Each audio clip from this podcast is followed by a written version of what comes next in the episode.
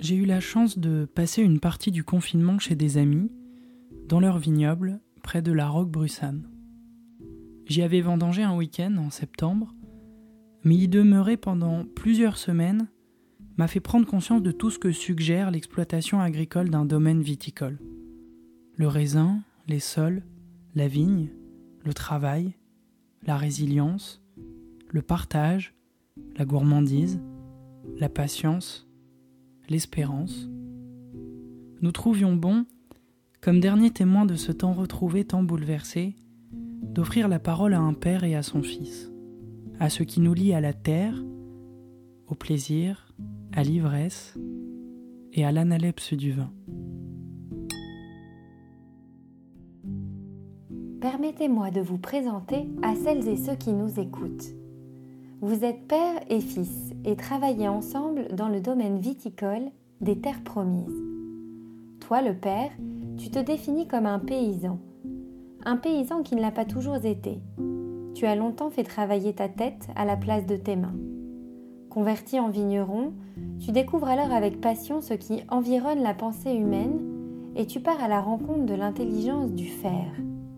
Tu as désormais à cœur de travailler la terre avec l'ambition de la comprendre, de la respecter et d'en tirer ses fruits de façon perpétuelle. Tu entends par perpétuelle l'idée qu'elle prospère durablement et pourquoi pas un jour la transmettre avec tous les soins dont tu la nourris. La transmission pour toi a un goût de l'essentiel. Toi, le fils, tu te décris comme un spectateur participant. Tu aimes regarder, décrypter, comprendre au sens prendre avec soi, puis une fois tes observations mûries, entrer en action. Tu rêves de créer. Ton père admire chez toi cette curiosité à apprendre de l'autre, des situations, des livres. En trait d'union, vous êtes liés par cette conviction de ne jamais vraiment savoir et d'être en apprentissage. La nature vous rend humble et insatiable, avec elle vous oubliez de systématiser. Le travail de la terre invite à l'abandon des convictions, à l'acceptation des impondérables. Toi, le Père, tu es un immigré qui a choisi une terre, car tu rêvais d'un lieu avec une clé tes enfants. La clé des terres promises, ancrée en eux, leur offre la possibilité de partir vers la liberté. Nous sommes heureux que vous soyez Jean-Christophe et Marin Comore, vignerons des terres promises. Tu sais que j'ai une de mes cuvées que je préfère qui s'appelle Analeps. Euh, à cause de. On est en train de boire d'ailleurs. À cause de. qu'on a fini. Grâce à Mathilde qui m'avait appris cette, cette, euh, cette figure de style euh, quand elle avait 13 euh, ans, je crois, 13 ou 14 ans, quatrième. Et je m'étais dit, mais elle est formidable cette figure de style. Elle dit se retourner en arrière d'une manière ou d'une autre pour fixer le temps. On ne peut boire que pour se souvenir, non pas pour oublier, mais surtout on est obligé de se souvenir de ce qu'on a bu. On a une mémoire de ce vin, on a une mémoire du vin, comment il a évolué. Mais en plus, pour nous, boire notre vin, nous venons de boire la 2017, je pourrais te dire précisément ce qui s'est passé dans toute l'année. C'est-à-dire qu'en fait, la, figure de style, elle s'applique même annuellement. C'est-à-dire que je peux dire, voilà, je peux malheureusement te retracer que des mauvais souvenirs en général, que des angoisses, que des inquiétudes, que des incertitudes que nous avions euh, sur ce vin-là. Donc en fait, quand on boit, nous vignerons, on ne peut pas s'empêcher de revenir en arrière, de ressasser un peu les souvenirs et qui nous ont, qui ont amené le raisin et euh, toutes les périodes d'incertitude qui ont amené ce raisin à ce moment-là et nos inquiétudes, nos doutes, euh, nos transpirations, nos décisions. Effectivement, le temps avec le vin prend une, profondeur étrange, parce que nous savons que le vin est mortel. Nous savons que le moment où on va le boire, euh, et où il va être bon, qui va être peut-être à son sommet, il est, euh, voilà, il, est inconnu. C'est-à-dire qu'on ne sait jamais quand un vin est à son apogée. On ouvre une bouteille avec hésitation, on la déguste, on l'attrape, on attrape ce moment-là, on attrape ce moment-là avec la personne avec laquelle on boit.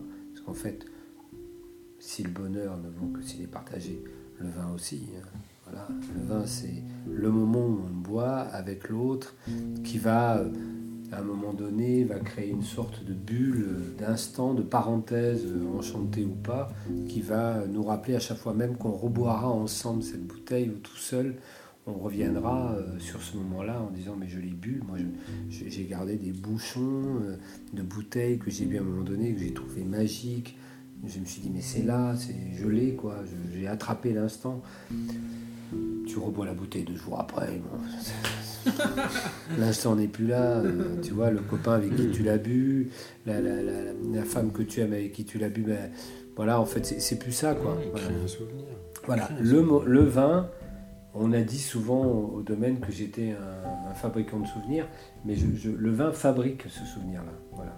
Nous, on est obsédé du temps. Voilà, on est obsédé du temps qui fait, du temps qui va faire, du temps qu'on a perdu, parce que, comme tout le monde, mais parce qu'on a un travail qui est lié à la nature, et donc la nature va quelquefois plus vite que nous. J'attends, parce que dans notre métier, on est obligé d'anticiper, mais aussi d'attendre. Tu vois, le temps retrouvé, le temps perdu. Tu sais, dans la vie, on dit qu'il y a un rendement. On dit alors c'est quoi ton rendement? On dit ça partout, en céréales, dans toutes les, dans toutes les exploitations. Rendement, ça veut dire que tu donnes à la vigne. Il faut qu'elle te rende. Et quand tu es exploitant agricole, tu es exploitant agricole. Quand même pas très joli d'être exploitant. ok bah, pas terrible. En fait, dans les livres d'histoire, quand on me dit exploitant, euh, c'est pas le type qui est valorisé en général. Et en fait, c'est vrai. Et en fait, il faut que ça ait du rendement. Il faut que la vigne rende. Tu lui donnes. Et en plus, on te dit, il faut lui donner. Moi, par exemple, je n'accorde pas, je ne donne pas d'amendement, je ne donne pas d'engrais à ma vigne, parce que j'ai confiance dans ma terre. Voilà, j'ai décidé d'avoir confiance en elle, puis je la trouve magnifique, je trouve que mes vignes vont bien, euh, elle danse comme ça au printemps. Je ne me lasse pas de la regarder et je ne me lasse pas de ne pas la comprendre. Tu sais, j'ai huit vignerons qui ont commencé à travailler chez moi et qui n'avaient pas l'intention des vignerons, ils le sont devenus après un passage chez moi. C'est ma plus grande fierté, euh, parce que je ne leur ai jamais appris grand-chose en fait. Je leur ai simplement appris à regarder et à penser qu'ils pourraient le faire. Parce que moi, le plus ignorant de tous au départ, je suis arrivé à le faire. Alors qu'en fait, au départ, c'est un monument, c'est monstrueux. Chaque jour, tu vas à ton travail, tu sais pas ce que tu vas découvrir. Euh, je te parle en termes de machinerie, de mécanisme, euh, en termes de vigne, de nature, et dans la cave. Ah, dans la cave, du jour au lendemain, ton vin il est différent. Tu sais pas, tu es désemparé. Voilà, j'ai eu des scènes avec des vignerons amis qui finissaient par, par jeter des bouteilles dans la mer. Donc nous sommes obligés d'accompagner cette nature-là. Donc ça demande beaucoup d'humilité. C'est pour ça que je ne m'en lasse pas. La crise que nous traversons, espérons-le, ne donnera plus d'humilité. Un souci de prendre soin, d'accepter les je ne sais pas, de douter davantage. Ces vertus, les gens qui travaillent la terre et la respectent les possèdent déjà car les ciels changeants, les météos en pointillés, l'incertitude des éléments naturels, car simplement vivants, font taire sans doute toute prétention à leur égard. Si tu te dis chaque année, il va y avoir un problème, jamais tu le fais. Jamais tu les fais tes vignes, jamais tu te donnes à fond dedans, jamais tu vas au bout, etc. Là, il y a deux jours, elle nous a, elle m'a assassiné la nature. Elle est allée plus vite que moi et je suis un peu désemparé, je ne sais pas comment la regarder, je la guette, je touche les bourgeons, je souffle dessus, j'essaye de comprendre comment ils, réagissent par rapport au gel, je n'arrive pas à savoir, je n'ai jamais connu ça, ça fait 15 ans que je fais du vin, jamais j'ai connu ce gel à ce moment-là, j'ai connu le gel fin avril, le gel dessin de glace, mais j'ai jamais connu ce gel-là si précoce. Je n'y ai même pas cru. Je n'y ai même pas cru je n'y crois pas encore. Je tourne, je rentre, je n'y crois pas encore parce que, jamais on a vu ça. J'ai appris surtout à, réagir et à espérer. J'ai une confiance inouïe en cet endroit. Bon, j'ai besoin d'avoir confiance en cet endroit. J'ai besoin, je, l'aime. Quand tu aimes quelqu'un, tu as confiance en lui. Et donc, effectivement, c'est prévisible. Mais moi, je ne l'ai pas prévu. Je prévois des tas de choses. J'ai prévu qu'il y avait des endroits qui pourraient geler, et donc j'ai anticipé ça, et donc il y a des vignes qui n'auront pas gelé parce que je l'ai anticipé. Mais pas sur tout le territoire. Je le dis avec euh, humilité, euh, tu as besoin d'avoir une espérance chevillée au corps, sinon tu ne l'as pas. J'utilise le mot espérance, qui est quand même d'abord qui est féminin et qui est d'abord beaucoup plus joli. Faire du vin comme aux terres promises, c'est partir à l'aventure. C'est servir la splendeur du fruit, avoir confiance en son caillou. C'est imaginer, à destination, un verre rempli de désirs, charnu et charnel, rond, délicat, gourmand, prêt au partage. Parce que Jean-Christophe est comme ça, c'est ce qu'il aime. Et quand se pose la question de la transmission, Marin le sait aussi, on fait un vin qui nous ressemble. Qu'est-ce qui est bon? Qu'est-ce qui me plaît? Quels sont les vins qui me touchent? Je suis parti du goût. Je suis parti du verre. Évidemment, je ne voulais pas mettre de poète dans la terre. C'était pas mon sujet. Je suis allé voir les vignerons qui faisaient des vins qui me plaisaient, qui me touchaient. Et ils m'ont dit, bah, tu sais, nous on met rien en fait. Voilà. Nous on met rien dans le verre, dans la cuve. Et pour rien mettre dans la cuve, il faut rien mettre dans la vigne. Pour que le vin ait du goût, réellement, je, me suis dit, bah, il faut aller aux racines et donc aux cailloux. Et en plus, petit à petit, j'ai compris que pour faire un vin inimitable, alors c'est très prétentieux, mais en fait ça ne l'est pas. Pour faire un vin inimitable, ça ne veut pas dire meilleur que l'autre. Faire un vin inimitable, il suffisait de faire le vin de son caillou. C'est pas compliqué. Si tu fais le vin de ton caillou, tu vas forcément faire le vin différent de l'autre. Tu ne vas empêcher en rien le rapport entre le caillou, la racine, le fruit et le verre. Donc tu ne vas pas intervenir entre eux. Tu vas aider, tu vas accompagner, mais tu ne vas pas rajouter des produits ou euh, altérer la matière. Donc ton obsession, c'est de garder jusqu'au bout la fraîcheur. Rien mettre dans son vin, c'est être extrêmement précis sur ce qu'on fait, c'est être extrêmement sûr de ce qu'on fait.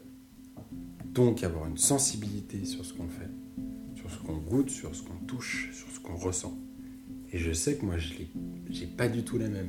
J'ai une sensibilité, certes, mais qui n'est pas la même que la sienne. Dans l'inimitable, il y a quand même bon et pas bon.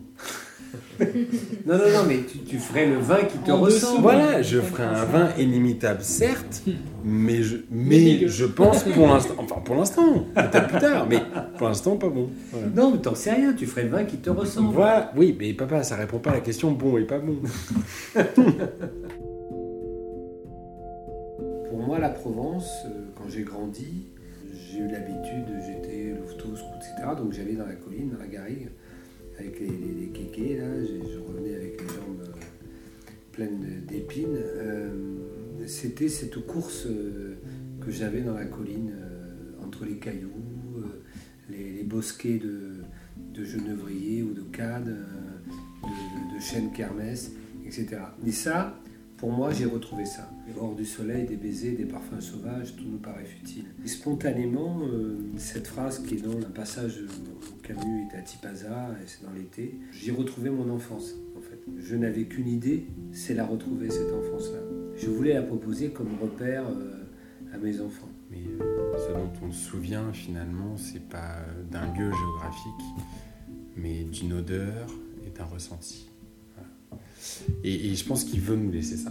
Donc du coup, moi en tant qu'enfant, et on est trois dans, dans cette affaire quand même, embarqués dans cet enfer, donc oui, je pense que papa fait ça pour le transmettre.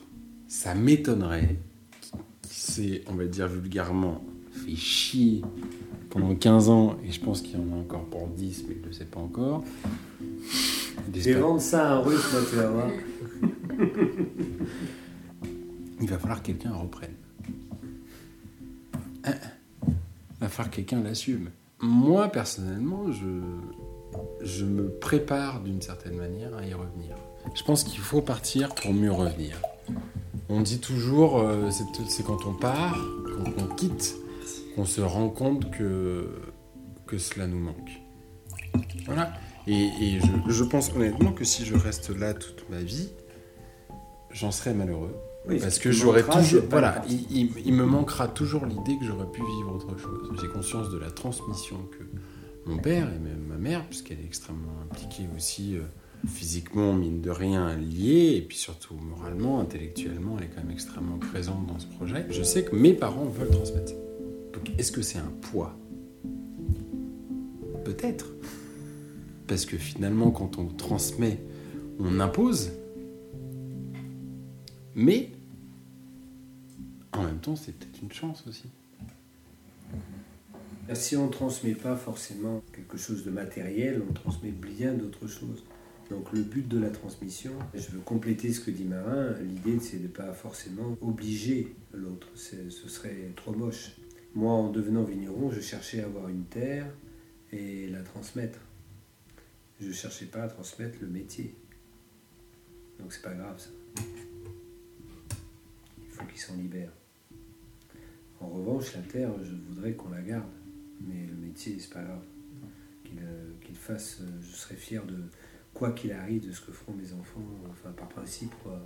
S'il y a mes enfants qui, qui veut prendre, euh, prendre la relève, enfin, qu'il le veuille, qu'il le décide, mm. qu'il le choisisse, qu'il en ait envie. Je veux dire, si c'est par, si c'est par sens de la responsabilité, je dis bravo, mais ça a moins de valeur. Oui, mais c'est une très belle valeur.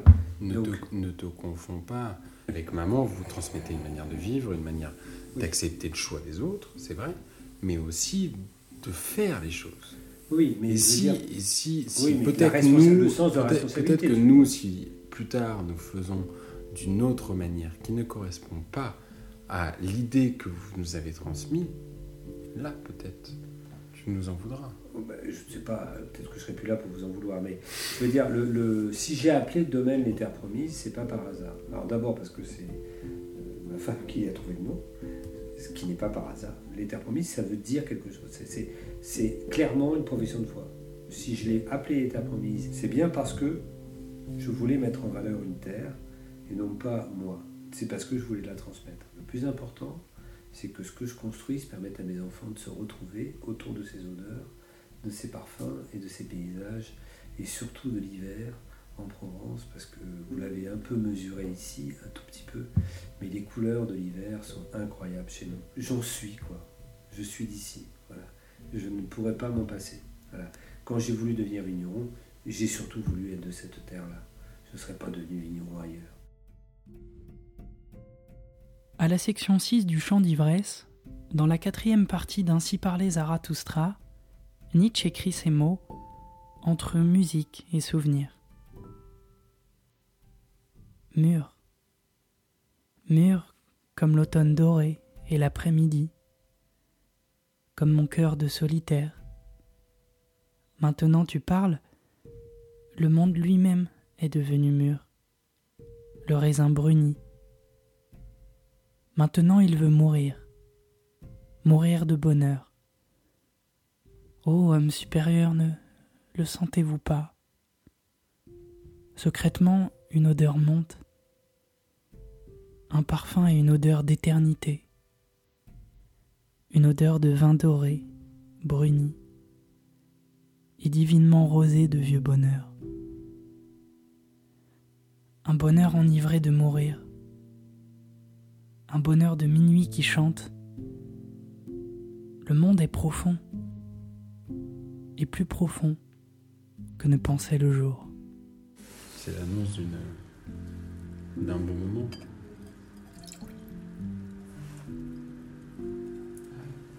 Grazie. C'est lequel C'est le vin d'ivresse. C'est un vin qu'on boit sans soif et, et qui en même temps. Euh, Rien qu'au parfum, T'as envie d'y plonger. Le raisin, c'est incroyable et en plus, c'est universel. C'est universel. Chaque fois que tu peux planter de la vigne quelque part, les hommes l'ont fait. Et les hommes l'ont fait pour eux, pas pour commercialiser. Ils ont fait ça dans leur jardin. Et ils ont, ils ont quelquefois euh, creusé un trou dans leur jardin, mais une amphore cultivée. Et ils ont trouvé en plus que ce vin-là, c'était quelquefois un lien avec le divin. Cet émerveillement renouvelé, inépuisable, à chaque fois qu'on goûte euh, des vins différents. Je ne peux pas faire de, de hiérarchie entre les ivresses. Mais il est vrai que euh, dans la jeunesse, en général, on essaie de sortir de soi-même très vite. Donc une façon de, de sortir de soi-même est ou de, de, prendre une drogue ou de, de s'enivrer à, l'alcool. Je, je, dois reconnaître que moi personnellement, je ne rentrerai jamais là-dedans parce que je trouve ça assez pauvre et assez triste. Mais je dois reconnaître que dans le partage, dans cette évolution, cette tendresse comme ça, progressive qu'il y a dans la rencontre entre euh, le vin, les personnes avec qui tu le bois, le moment, l'univers dans lequel tu vas le vivre, euh, il y a une ivresse douce, une ivresse mélancolique, une ivresse de partage, il y a une ivresse comme ça de, de nécessité, parce que parce qu'on est ensemble, parce que tout d'un coup on va ensemble euh, partager, on va voyager ensemble on va se souvenir ensemble. Donc on se dit qu'on va continuer ensemble. Ces moments-là, ben, ils sont précieux. Donc on ne peut pas les perdre. quelquefois on s'y perd. Je pense que j'ai la même gourmandise que mon père par rapport au vin. Et c'est pour ça que j'y m'intéresse d'ailleurs. C'est pour ça que je m'intéresse au métier du vigneron. C'est qu'en fait, quand on aime boire le vin, on aime bien savoir comment on le fait. L'ivresse intéressante, c'est celle qu'on partage. Et quand on recherche cette ivresse qu'on partage, on se raconte les histoires qu'on ne se raconterait pas. Ah oui, ça désinhibe. Et évidemment que l'ivresse par le vin est toujours plus joyeuse et toujours plus sympa parce que finalement euh, on boit quelque chose qui est bon. Et bien quand on boit quelque chose qui est bon, on boit sans fin, donc on est ivre. Et quand on est ivre, on a des moments dont on a envie d'y revenir avec des gens, avec des moments, des conversations des histoires d'amour, d'amicales, de disputes. Oui, ça peut finir de nuit, en dispute, hein, fais gaffe. Ou de déjeuner. Mais euh, c'est ça dont on s'en souvient. Et ramenez-nous une preuve de la terre promise. Et la preuve qu'ils ont trouvée, c'est une énorme grappe de raisin.